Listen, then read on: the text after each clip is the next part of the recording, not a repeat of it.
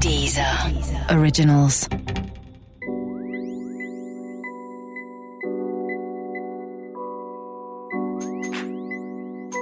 Bonjour, c'est Mehdi Maizi. Bienvenue dans un nouvel épisode de Speakeasy. Le 10 juin 2019, nous allions à la rencontre de Cassius, duo composé de Philippe Zdar et Hubert Blanc-Francard dans le mythique studio Motorbass.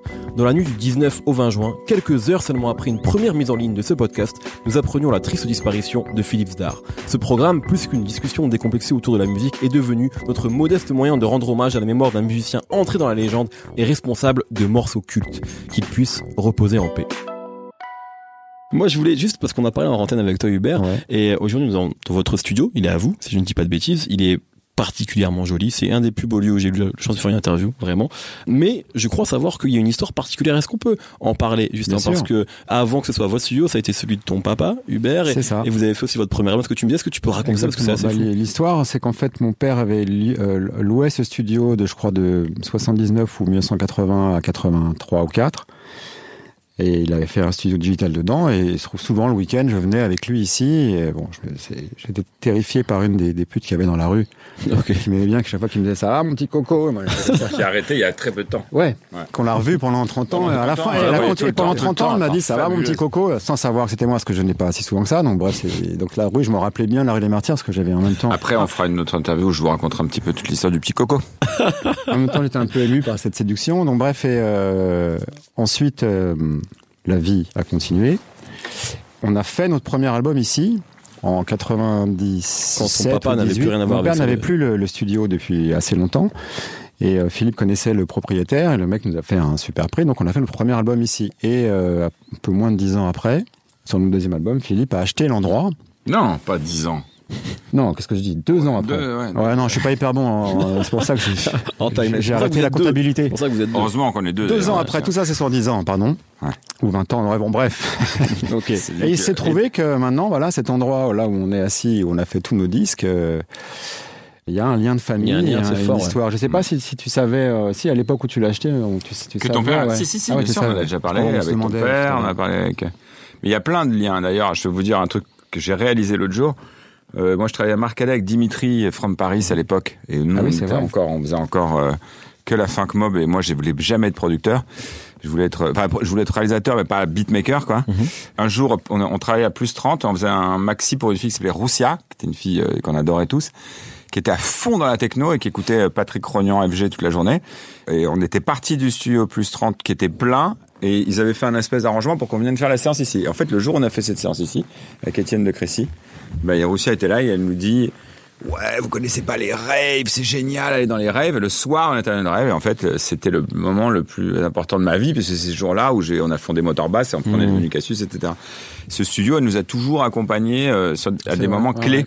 Philippe, tu dis, euh, moi je voulais pas être beatma- beatmaker. En fait, quand on lit des interviews de vous, et notamment de toi, on a l'impression en fait que parfois, alors que c'est évident quand on voit ta carrière qu'il y a du talent, mais on a l'impression que parfois tu as l'impression d'être euh, tombé dedans par accident et que, je sais pas, que tu te sens presque comme un escroc alors que c'est évident qu'il y a du talent et qu'il y a du travail là-dedans, mais je, je ressens vraiment ça chaque fois que tu parles de toi et de ton rôle dans la musique. Non, non, non, non. Alors, sort tellement des, des, des trucs débiles de fausses modesties, j'en sais rien, mais Ouais, je, je suis pas du tout comme ça. Ok. Je sais très bien ce que je fais euh, en tant que producteur et ingénieur du son et que je suis euh, une espèce de cheval de trait. Enfin, tu vois, tu peux pas m'arrêter. euh, comme un train. Par contre, je ne voulais pas être beatmaker parce que si tu veux, c'était le hip-hop à l'époque. Moi, j'avais, Ouais. il y avait deux trois trucs de hip-hop, j'aimais bien, mais j'avais pas eu mon épiphanie, mon truc qui me faisait vouloir être beatmaker. Ensuite, j'étais, je traînais avec euh, euh, Hubert, euh, Jimmy J, les mecs qui faisaient des sons pour euh, plein de trucs, les sages-peaux, les, Ouais.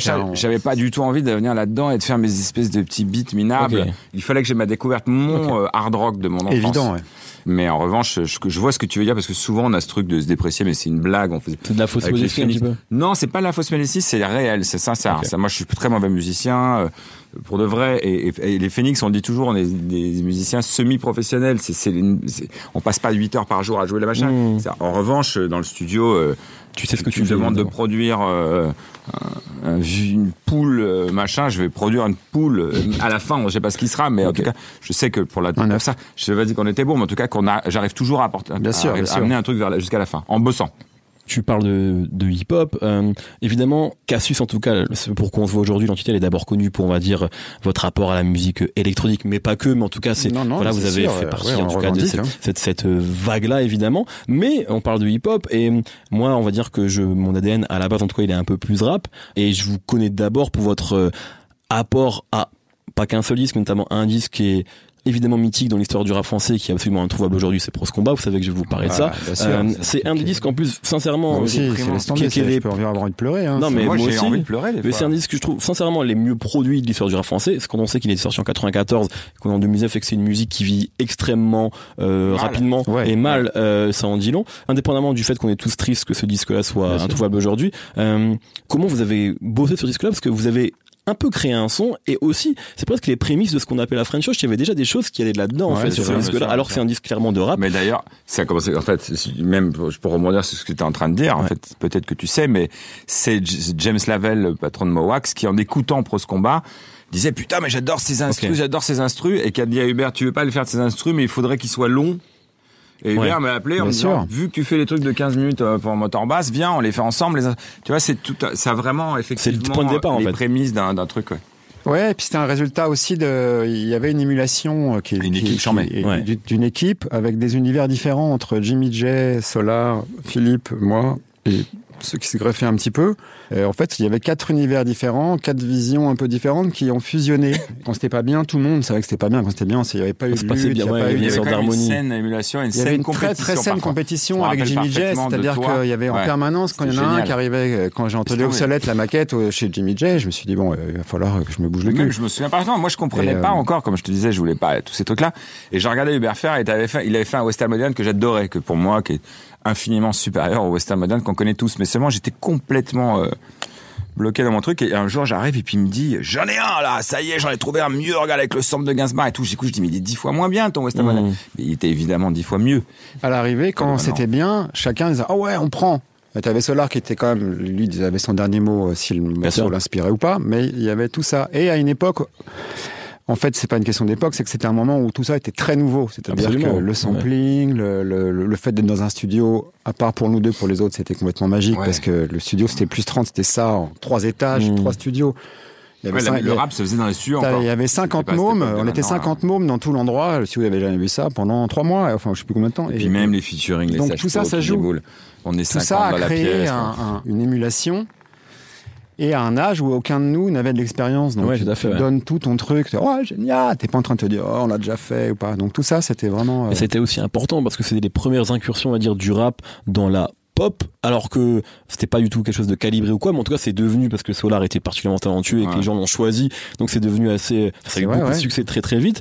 Vous justement, ce que tu, euh, Philippe, tu disais, j'avais pas envie d'être beatmaker, etc. Mais est-ce que ce succès-là, en tout cas, parce qu'il y avait un succès vraiment en plus, même si parfois il y a une partie des gens du rap qui critiquaient Solar, etc. Mais en tout cas, il y a eu un succès critique et, et public. Exactement. Ils disaient ouais ouais, il fait des coups, c'est pas un rappeur, il fait des refrains. Je disais ok d'accord, attendons. Trois mois plus tard, les mêmes mecs qui me disaient ça, ils avaient que des refrains et maintenant ils font que des refrains, il y a même plus de. Vous n'avez pas eu envie justement de, de poursuivre cette aventure-là, on va dire euh, hip-hop, rap à ce moment-là? De continuer ou vous aviez déjà la tête ailleurs? Attention, on l'a faite l'aventure hip-hop, mais il y a eu aussi des moments, comme tout le monde sait, on va pas se raconter les conneries, le hip-hop c'est le hip-hop. C'est pas euh, ouh, on a tous bouffé des extas, on s'éclate et machin mmh. ça. Bah, bah maintenant, c'est des extas les hip-hop, mais à l'époque, ils ont bouffé pas du tout. C'était sur relou. Moi, j'ai fait un disque, on va pas le hein, ou euh, ça, ça, ça le fini, truc c'est ça c'est que, mais, au-delà de ça même si tu avais euh, moi j'ai eu un moment envie il y avait pas euh, 3 NTM 4 Solar ou 7 IAM quoi non plus à l'époque. T'en avais 3 tu vois le reste c'était cool mais c'était pas le même niveau. Mmh. donc euh, alors qu'aujourd'hui un, un beatmaker il a une le mec il a une s'il si, marche il peut travailler toute l'année. Et donc voilà puis c'était aussi dans notre aventure on, on grandissait en en âge et en musique, et, on, a, fallait qu'on évolue aussi. Et c'était très, très, très, tellement codé. Fermé, tu vois, il y a un tempo. Surtout à cette époque-là. Ouais, à cette époque-là. C'est-à-dire que si tu mettais euh, un synthé, personne ne comprenait. Donc, euh, moi, ça m'a pas encore eu les révolutions qu'il y a eu après dans le Aujourd'hui, t'es libre. Euh... Tu peux arriver avec ce que tu veux aujourd'hui. Si t'es, bon, t'as des codes, mais alors ouais, maintenant là tu fais vraiment ce que tu veux mais à l'époque ça m'a fait chier à l'époque mmh. j'ai dit à quoi tout faire comme ça je peux pas avoir un truc et il y a aussi un autre truc, c'est que je pense qu'on a, on a compris, bah après on en a fait un autre album de Claude, mais on a compris que c'était la fin d'une sorte d'âge d'or, pas de l'âge d'or du rap, hein, l'âge d'or de notre relation tous Ouais, ensemble de avec Claude. aventure, on l'a connu. Et moi, il y a un truc que je déteste, et Hubert aussi, on se pense qu'on sait, on en a jamais parlé d'ailleurs ouvertement entre nous, mais on supporte pas les trucs qui se finissent mm, un peu en, je, je trouve pas d'expression autre que en notre En boudin, alors je déteste ouais. cette expression. C'est horrible, mais c'est ça. Mais euh, il y a un truc comme ça. Venez et pas du tirer coup, sur la on corde, genre, truc. enfin, ouais. on- moi, je préfère tout arrêter. J'ai aucun regret dans la vie, etc. Donc c'est. Mais en revanche. J'ai un vrai regret, et ça, euh, on l'a dit tout à l'heure, c'est que la plupart des gens, j'ai trois enfants, ma fille de 17 ans, elle, elle, elle pas connaît pas Combat, elle l'écoutera jamais, je pense. Et alors que c'est vraiment un grand, un super disque au niveau du rap français, je pense que même, euh, on peut en parler avec tous les rappeurs, même Ah maintenant, non, là, ils sont un- tous enterrés de la euh, c'est- ils te rendent bien toujours, sûr. c'est un des grands disques du Tu peux rap pas français. dire, enfin, tu peux ne pas aimer, t'es pas obligé, mais tu peux pas dire que c'est pas un beau disque. Il y a en plus une vraie réussite euh, de, de chez Claude dans le timbre de sa voix, dans les voix, dans l'alliance parole et musique, dans le son, dans. Voilà, on l'a fait une fois. On est complètement d'accord. Mais déjà, le nom, je- quand Donc, il nous l'a euh, posé, ouais, ce nom, ça reste un souvenir. on Ça reste, un- ouais, ouais, ça reste un C'est en- souvenir. quand tu sais, moi je, maintenant je, je, je prends un temps fou à réfléchir au, au titre des albums avec les groupes que j'aide, parce que je pense qu'en fait tu donnes une un trait, tu donnes un- vraiment un thème, quoi, comme on l'a eu d'ailleurs avec Hubert sur le dernier Ibifornia et sur Dreams, on savait qu'on les appelait comme ça. Putain, quand t'es complètement largué, euh, tu rentres chez toi, t'es là parce que c'est des grands moments de doute tout le temps permanent, Bien et sûr. puis tu rentres chez toi, t'es là, est-ce que ça rentre dans Dreams? Est-ce que ça rentre dans Dreams?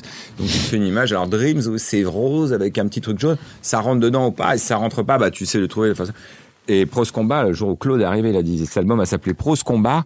Et on était en train d'enregistrer un morceau que c'est l'obsolète avec des paroles à mourir. Je me suis dit, mais mec, mais c'est fabuleux, c'est le meilleur job du monde. Enfin, j'ai Mhm. l'impression qu'on était les mecs les plus chanceux de France. Tu, vous parlez justement que Le il n'y avait pas encore eu de révolution à ce moment-là. Un des artistes, c'est pas évidemment le seul, mais qui a, je pense en tout cas, contribué à faire euh, bousculer les barrières de la pop un petit peu mondiale, mais en tout cas surtout du rap, c'est Kanye West, qui d'ailleurs parfois a découvert des choses euh, longtemps après tout le monde, mais euh, typique des Daft Punk quand il sample Stronger sûr, euh, ouais. dix ans après. Je pense que lui, il connaît ça depuis pas très longtemps, mais qu'à ce moment-là, vu que c'est lui qui le fait, ça C'est devient, ça. ça devient cool.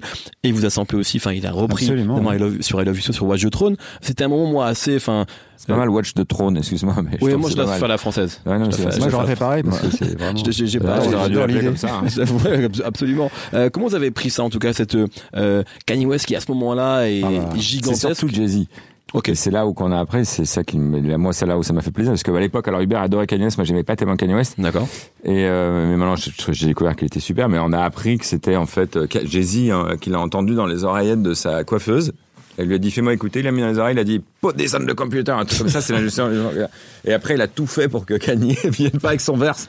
Et Ok. toute la fin c'est terminé en eau de boudin En autre boudin. entre eux parce que l'autre euh, voulait il voulait cette parole de cette chanson. Mais, par euh, contre, c'était, c'est- non, franchement, c'était, euh, ouais, c'était, on avait c'était- Mehdi c'était génial. fou, euh, Surtout, tous on nos potes devenaient dingues.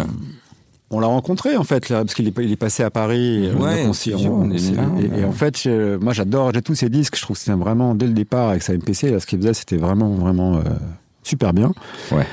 Mais à cette période-là, il y avait eu l'époque d'MTV où, où il pétait les plombs à faire des Ouais, trucs et tout Et je l'avais trouvé, euh, je m'étais dit, ah, j'arrivais pas à cerner. euh, Est-ce que c'est un jeu Est-ce qu'il est Mmh. relou Bon bref. Et quand on, On se s'est pose encore la question aujourd'hui d'ailleurs. hein. mais quand on s'est retrouvés dans le studio tous là, on, on a, on a partagé euh, pendant l'heure où il écoutait à fond.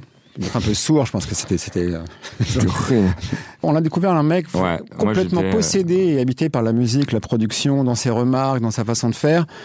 Voilà, il était à sa place. Ouais. C'est-à-dire, tu te dis ah ouais d'accord, c'est là où tu vois. D'ailleurs, Oui, il s'exprime. Parce que moi, je Bien savais sûr. pas, moi, je connaissais pas du tout, en fait, et du coup, je me dis, mais c'est ce mec? Je savais que l'histoire de justice où il était monté Ouais, sur d'accord. en disant, c'est la honte! Et tout. Et, et en fait, à un moment donné, on s'est retourné, on l'a regardé, on l'a fait, mais en fait, you, just uh, like a kid with music. Il était là, mais yes, yes! Et du coup, Ouais, on fait des gros câlins, euh, tous ensemble, en se disant juste, ah, d'accord, c'est pas un trou de balle. En fait, c'est un mec fou Ouais, de musique Bien aussi. sûr. Juste, il a peut-être des diverses, Et qu'à l'arrivée, enfin, tu, puis- tu, tu- quand dans ceux qu'on a pu rencontrer, en fait, t'as quand même rarement euh, dans ceux que tu trouves très bons et en haut, euh, des gens qui sont pas bons. Qu'on en a rien à foutre de la musique, en plus. Il y a Ouais. quand même, il y a quand même une mini règle, c'est que il vaut je parle de être ceux qui font vraiment, hein, je parle Mmh. de ceux qui produisent ou qui chantent vraiment, pas, Pas les, pas faux artistes, mais euh, voilà, en général, tu peux pas être là et pas être habité par quelque chose. Hmm. Exactement comme au foot.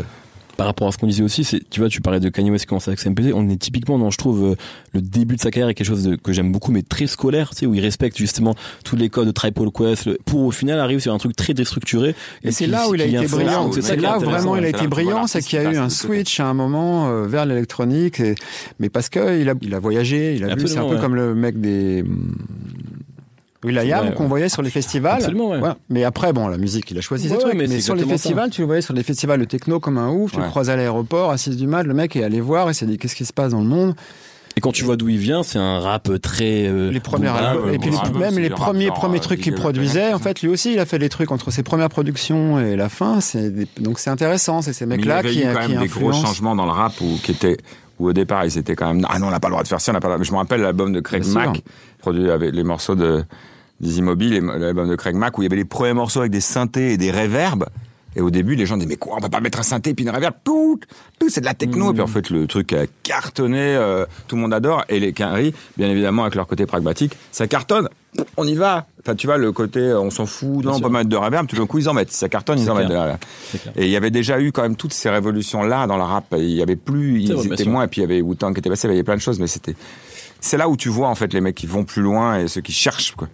Et lui, il cherche manifestement Kanye West. D'ailleurs, on le voit, il cherche beaucoup là. Ouais, ouais, mais bon, on va voir ce qu'il va trouver. Mais je suis assez. Moi, Ouais, j'adore le petit extrait là où il danse avec des gens Ouais, comme c'est ça, génial. ils sont machin. Je C'est trouve ça fabuleux. extraordinaire. C'est extraordinaire. J'adore pas tous les euh, ceux qu'on a repris derrière avec des fausses musiques. Mmh. Mais en tout cas, l'original, le titre, il défonce. Ouais, là, ouais, avec- non, non, mais là, et là, c'est, et puis il sait s'entourer, en fait, et, et juste pour finir, c'est aussi ça, le, le, le talent, c'est de savoir s'entourer, Mhm. comprendre qu'on ne peut pas tout faire tout seul. C'est vrai ce que tu dis, mais il y a un il autre. partage vachement, c'est-à-dire que si t'as un mec qui vient, qui fait, ouais, pop, pop, pop, c'est dans le morceau, le mec est dans la chanson, euh, enfin, tu vois, il y a, Ouais, il y a c'est aussi vrai. ce truc, qui fait que, je sais pas, je trouve ça respectable. Et- Et, il y a un autre truc que je trouve assez charmé quand tu dis c'est s'entourer, mais c'est aussi un mec qui peut le finir en physique tout seul. ah oui, il oui, peut vraiment sûr. le Non, faire. non, mais ça, ouais. c'est devenu très rare. Les ghost- MPC, quoi. le ghostwriting dans la dance, dans le hip-hop et tout, c'est la folie. C'est un sûr. fléau. C'est un fléau. Il y a un nombre incalculable de mecs qui ils sont comme ça, perdus. et- Pourquoi tu et- parles de fléau? Tu penses que c'est une mauvaise chose ou Euh, dans, dans certains cas, oui. Ouais. C'est son nouveau pseudo, il prépare un album Ouais, de rap. voilà. euh, En fait, un je voulais pas français, je un peu, un peu ce mot assez 90s, souvent. et il décide de s'appeler Fléau. Fléau. D'accord, ok. C'est le mec, il arrive, oh, Il y avait Sléo, il y a Fléau. Ouais, tout à fait. Non, c'est pas un fléau. Alors, mais euh, Bon, le fléau, c'est sont des mecs qui capables. arrivent pas à l'assumer et qui Ouais. le diront, qui c'est eux qui ont fait ce truc-là. Et c'est un peu ridicule. Mais c'est vrai que c'est quelque chose qui est beaucoup généralisé. C'est ouais, complètement généralisé. Et Bon, moi j'ai lu pas- des trucs l'autre jour. Il y avait une interview d'une fille. Là, j'ai lu une interview de The Black Madonna. Je sais pas si vous savez c'est. Une DJ.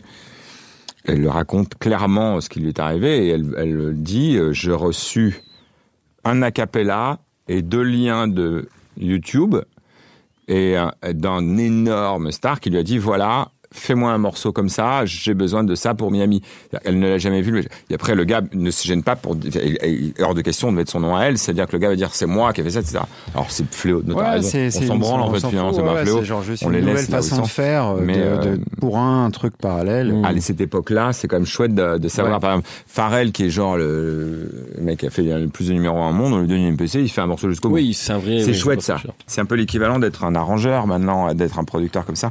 Et c'est trop bien d'avoir des producteurs qui vont jusqu'au bout. Chose que quand on a commencé, tu pouvais pas. Tu pouvais pas. Si t'étais justement Prince Paul, ça avait fait Tribe Quest, on savait euh, de la soul, on savait que tu savais tout faire jusqu'au bout. Alors que maintenant, il y a un, un nombre de mecs, on vrai. se dit mais c'est lui qui fait ça ou c'est qui qui fait Enfin, tu vois.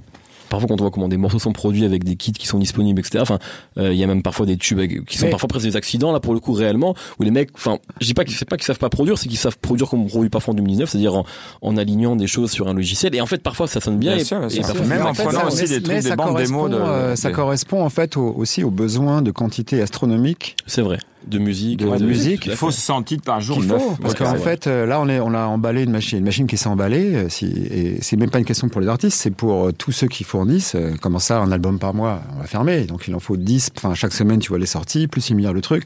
Donc dans tout ce flot, bah, il y a ceux qui vont faire comme ça, ceux qui vont faire Mmh. comme ça. Ça, c'est très nouveau. Avant, ça n'existait pas. Personne ne disait il faut qu'on sorte de plus en plus de musique. Vous, en tant que duo qui existe depuis longtemps, même si vous avez d'autres choses, d'autres aventures à côté, comment vous positionnez par rapport à ce rythme effréné euh, que même maintenant le streaming a l'air d'imposer, que la consommation a l'air d'imposer tout simplement? Est-ce que c'est un stress ou est-ce que vous vous dites non, de toute façon nous on continue de fonctionner à notre rythme ou est-ce que ça vous remet forcément, fatalement en cause en fait? Nous, il faut remarquer qu'on a augmenté notre rythme. Oui, tout à fait. Extrêmement, extrêmement. On a mis trois ans pour faire le deuxième album, au rêve. On a mis trois mois pour faire sûr. Mais c'est une bonne chose, en fait, euh, artistiquement. Je parle pas de faire Ah, moi, un disque tous les trois jours. Mais si tu as un truc à dire, De toute façon, ce sera Mmh. toujours. euh, en fait, le plus important, c'est quand même d'essayer d'avoir quelque chose à dire, que ce soit par les notes ou les mots, si le mec chante ou rappe. C'est, pas, il s'agit pas juste de balancer des, des sons pour des sons. Et vu qu'on est de plus en plus, et ça va forcément, il va y avoir de plus en plus de choses, mais euh, voilà, non, moi ça me stresse pas vraiment. Il y a eu un moment, où on s'est- il y a un moment, c'était un peu perturbant. Parce qu'on on avait des vieilles bases. Enfin, moi, Ouais, j'avais ouais, des, c'est j'étais sur des de- vieilles bases en me disant, mais comment ça, euh, sortir un album euh, en deux mois euh, Ah bon Avant, alors avant, c'était un an de préparation. Oui, si tu prends un an de préparation, c'est foutu. Enfin, tu C'est peux- ça, c'était plus désarçonnant par rapport à notre vu que ça fait longtemps qu'on fait ce truc qu'on fait. On était à l'époque du vinyle, de la cassette, du CD, je sais pas trop quoi. Et là, tout d'un coup, les mecs te disent bon bah là, il y a cinq morceaux qui vont sortir avec le disque sort. Tu dis mais vous êtes complètement Ouais. sûr. Fait, tu te rends très compte que c'est ils ont complètement raison. Et moi, en tout cas, nous, on a un truc avec Hubert, c'est qu'on cherche pas à essayer de comprendre des trucs euh, sur lesquels le- le- je déteste le jeunisme, essayer de comprendre. le- je m'en fous complètement. Et si un mec arrive, et je pense que là, là où on a réussi enfin à lâcher prise, c'est qu'on n'est plus contre le fric et que si les petits jeunes de chez Rush nous disent euh, il faut sortir ces cinq morceaux en machin, Bah ouais, on, on va, fait ça. on le fait avec grande joie. Et je pense qu'on va en faire encore d'autres disques comme ça très rapidement fait, parce qu'en fait c'est hyper agréable. Si j'avais su, on l'aurait fait, mais maintenant bon, ça on l'a pas fait parce qu'on a fait d'autres choses, mais c'est Ouais, vrai ouais, que c'est hyper agréable bien de faire un des disque trucs à rapide. dire. C'est bien d'avoir les trucs à dire aussi dans le temps, parce que c'est le, c'est le seul risque. Par contre, euh, là, je sais pas, je veux pas parler comme le docteur Mabuse qui sait tout, mais je pense que le, pour le- ceux qui commencent, de faire, non, mais si tu sors 10 albums en 3 ans, Il a dit. et ben voilà. Là, il y a- il y a un moment, il y a- le truc, c'est qu'avoir les trucs à dire, c'est pas si évident dans le temps, quoi. Donc, il faut sûr. aussi euh, faire attention. à- Avec la dance, c'est plus simple. Alors non, c'est- avec le dance, c'est une c'est question que sûr. j'allais vous poser justement parce que on parlait, on parlait avant. Non mais on parlait avant du rap et c'est vrai que pour le coup c'est une obsession. Euh, le rap c'est, euh, euh, tu vois, ne, ne- bagnole. ne pas ne pas trop vieillir en fait. C'est même juste c'est une question aussi d'âge de ce que tu incarnes. sûr, Effectivement il y a le message tout à fait. Et puis il y a euh, euh, l'âge. C'est vrai que passer un certain âge dans le rap et ça peut arriver même très vite. Tu peux vite avoir l'air d'être. euh, Bah, c'est un peu comme Vieux, la danse, Parce que quoi. j'ai Il y a une un moment, théorie il faut- dans le rap, et on en a beaucoup parlé avec des potes qui sont historiens du rap. Moi, je trouve que c'est un truc hyper triste dans le rap. C'est qu'il n'y a pas l'amour du, du passé du rappeur. Dans le rock, je suis désolé, euh, du Mojo qui sort tous les mois depuis 12 ans nous casse les bonbons avec Bob Dylan, euh, les Beatles, ces machins, ils ont leur triptyque là et ça revient tout le temps, etc. Ils sont là à aduler des mecs qui ont 80 balais et c'est normal, je comprends bien.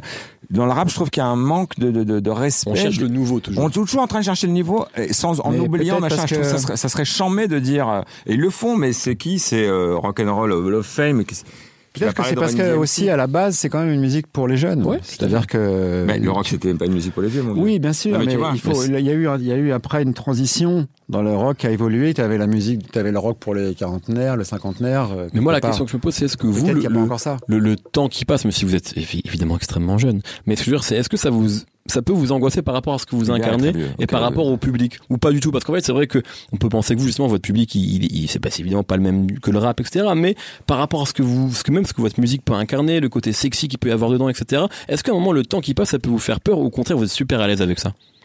Non, on est hyper à l'aise. Tu sais pourquoi? Parce qu'on a de la chance dans la dance. C'est que le public change tout le temps et le public ne vient pas. On fait pas des concerts comme euh, Charles Aznavour fait un concert où là le public de Charles Aznavour va. euh, il a 91 ans. Beaucoup de gens auront 91 ans dans la salle. Ouais.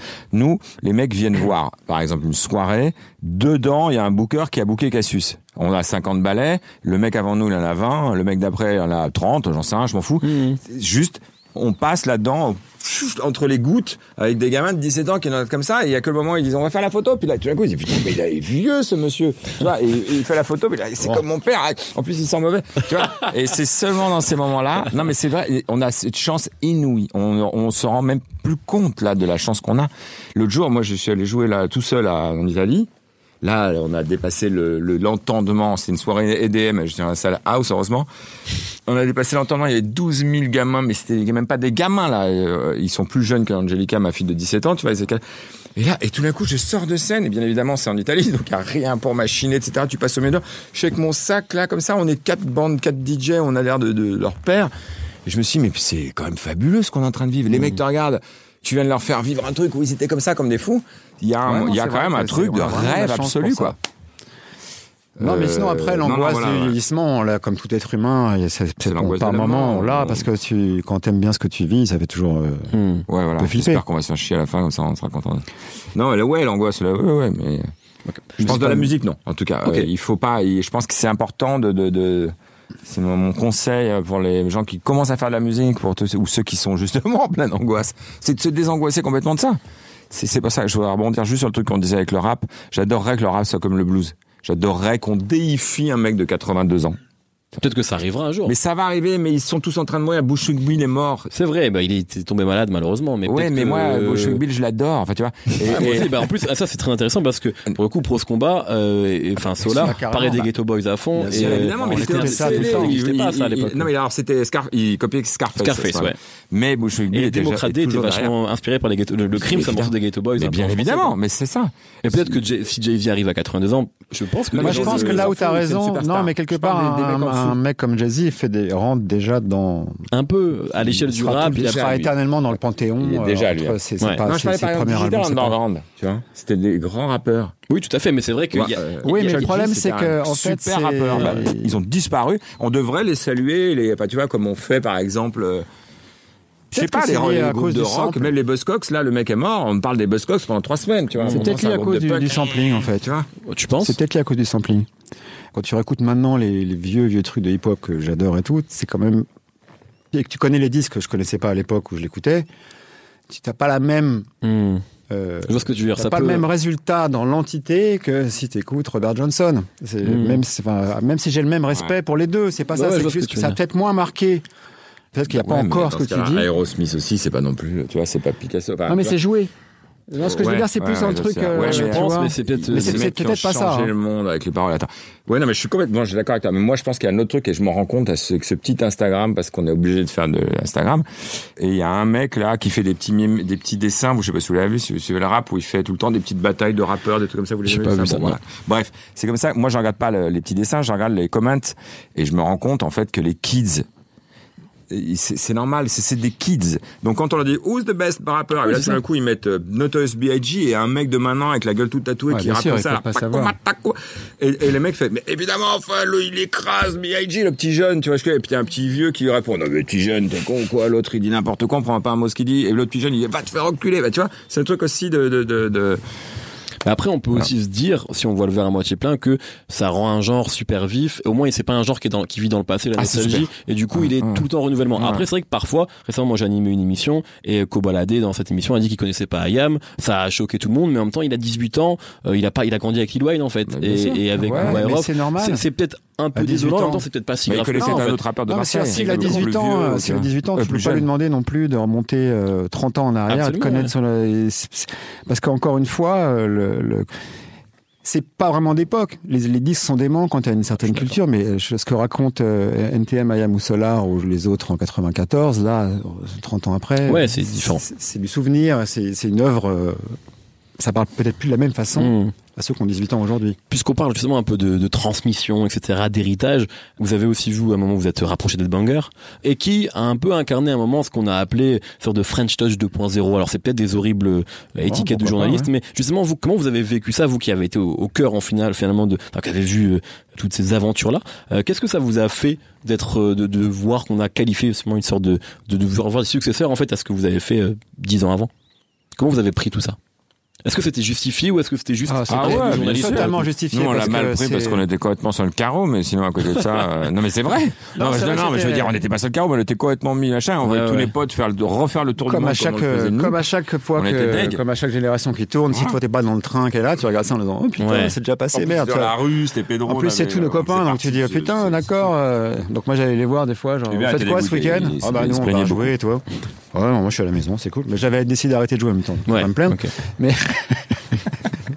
mais gagner du blé non non je plaisante mais en tout cas euh, que- ouais non non euh, aucun cas, problème c'était totalement justifié Ok. justice Ouais, Non, mais surtout, euh, ça. Ouais, et puis, il y a toujours des champions. hein. Il y a toujours des champions dans l'histoire. qu'on n'avait pas Et il faut toujours s'en rappeler. Il y, a, toujours une raison. Je veux dire, quand il y avait la French Touch, il y avait quand même euh, nos deux amis casqués qui faisaient Around the World.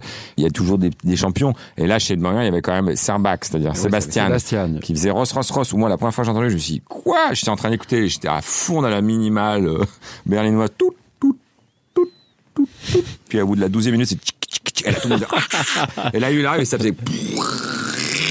Et je me disais, mais qu'est-ce que c'est que ça Ah ouais. Tout en étant chouette, parce que je supporte pas quand c'était juste du bruit. Ouais. ça tournait, il avait un vrai beat et tout. Je me disais, mais c'est quoi ce mec Et puis il y avait Justice qui est arrivé avec Dance, qui était quand même un morceau. Putain, la première fois que j'ai entendu, je me suis dit, merde, c'est, un vrai track de track, quoi. Et après, il y avait les autres, hein, il y avait plein d'autres trucs sûr, qui étaient cool chez le banger, mais ils avaient quand même leur champion. C'est tu peux pas lutter. Il y avait aussi euh, avec son le morceau là, Baby Yours, euh, euh, Baby ouais. Yours. Le label est pas fondé sur trois conneries, quoi. Tu vois, il y avait du, il y avait du, il y avait du, il y avait du lourd. Il y avait plein de petits trucs complètement. euh, il y avait Fields qui faisait ses trucs. euh, à la, Il y avait Mehdi le- qui était là, il y avait quand même Control, beaucoup et tout le monde, mais il y avait du lourd quand même. C'était pas un label que on, on les a tous vus. Enfin, nous on a vu beaucoup des trucs passer. Et souvent, moi, je vais à un label, je me dis bon, moi, j'attends qu'il y ait le gros morceau qui fait qu'on va encore parler de lui dans cinq ans. Puis le morceau, il arrive jamais. Et puis d'un coup, t'en parles plus. C'est complètement logique. Ça a toujours été. Tu. Non, c'est vraiment euh, l'incarnation de la, la 2-0, là, c'est Pedro et de Banger et, tout, et tous les. D'ailleurs, ils les nous, son ont, écurie. ils nous ont complètement sauvé les miches. Euh, Bah ouais. c'était pas la grande forme à ce moment-là. Le, le, ça, c'était pas du tout prévu. On s'est retrouvé dans une chambre d'hôtel, on a écouté des trucs comme ça. À un moment donné, on les a mis. Et Pedro, trois jours après, il nous dit avec Mehdi, on n'arrête pas de parler des morceaux qu'on a entendus. Vous voulez pas les sortir? Bien sûr. Et on a dit ouais, pourquoi pas. Et du jour au lendemain, on était deux, deux mecs quarantenaires un peu largués. Enfin non, pas largués, mais on s'en foutait. hein. et du jour au lendemain, on s'est retrouvé dans les fêtes de Bangor. Il y avait euh, 40 euh, comme ça sur I Love You So et tout le monde devenait dingue sur ce track.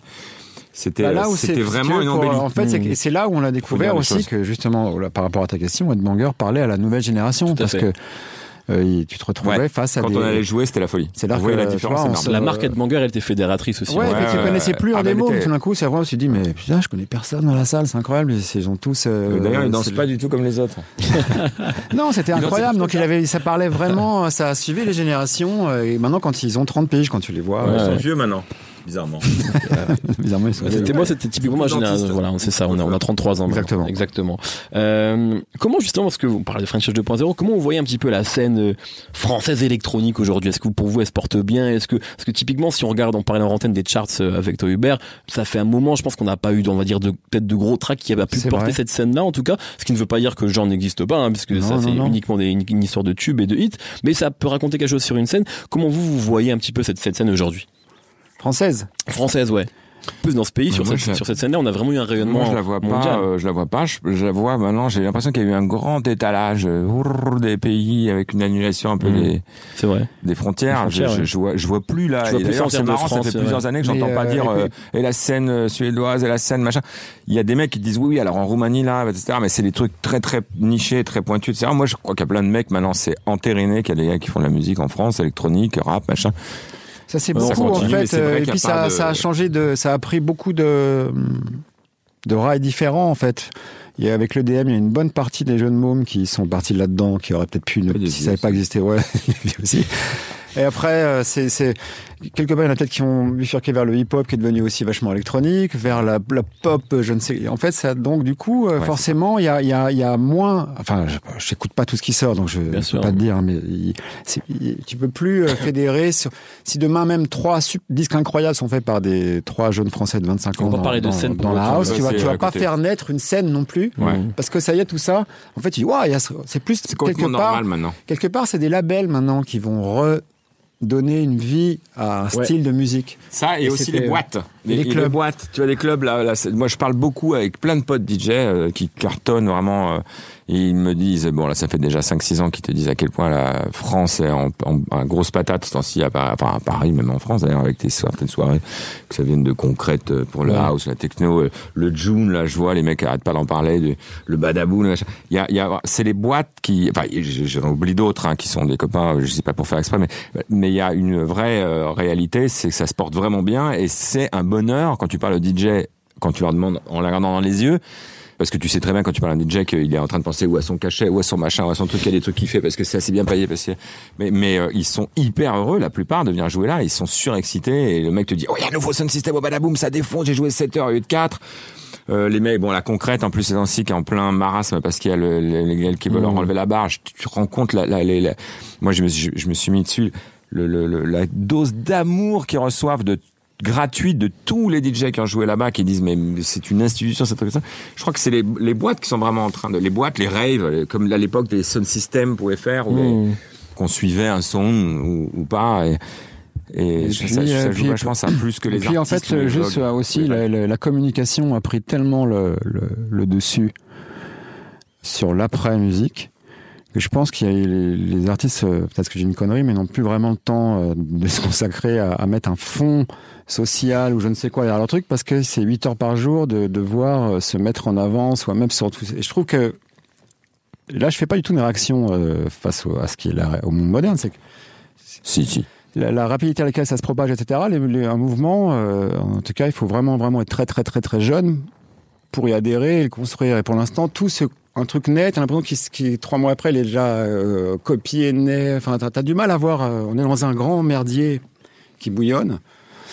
Il va en sortir un truc, mais pour l'instant, moi, je le vois pas. Nous arrivons à la fin de cet entretien. Bien, merci. C'est un vrai plaisir. Oh non, moi j'avais envie de continuer à parler là. Bah moi aussi, mais je crois que vous avez d'autres choses à faire. Euh, merci beaucoup en tout Bah, cas. merci beaucoup, hein, peu de ouais. temps. Très Merci cool beaucoup. euh, de parler de hip-hop, ça faisait tellement longtemps.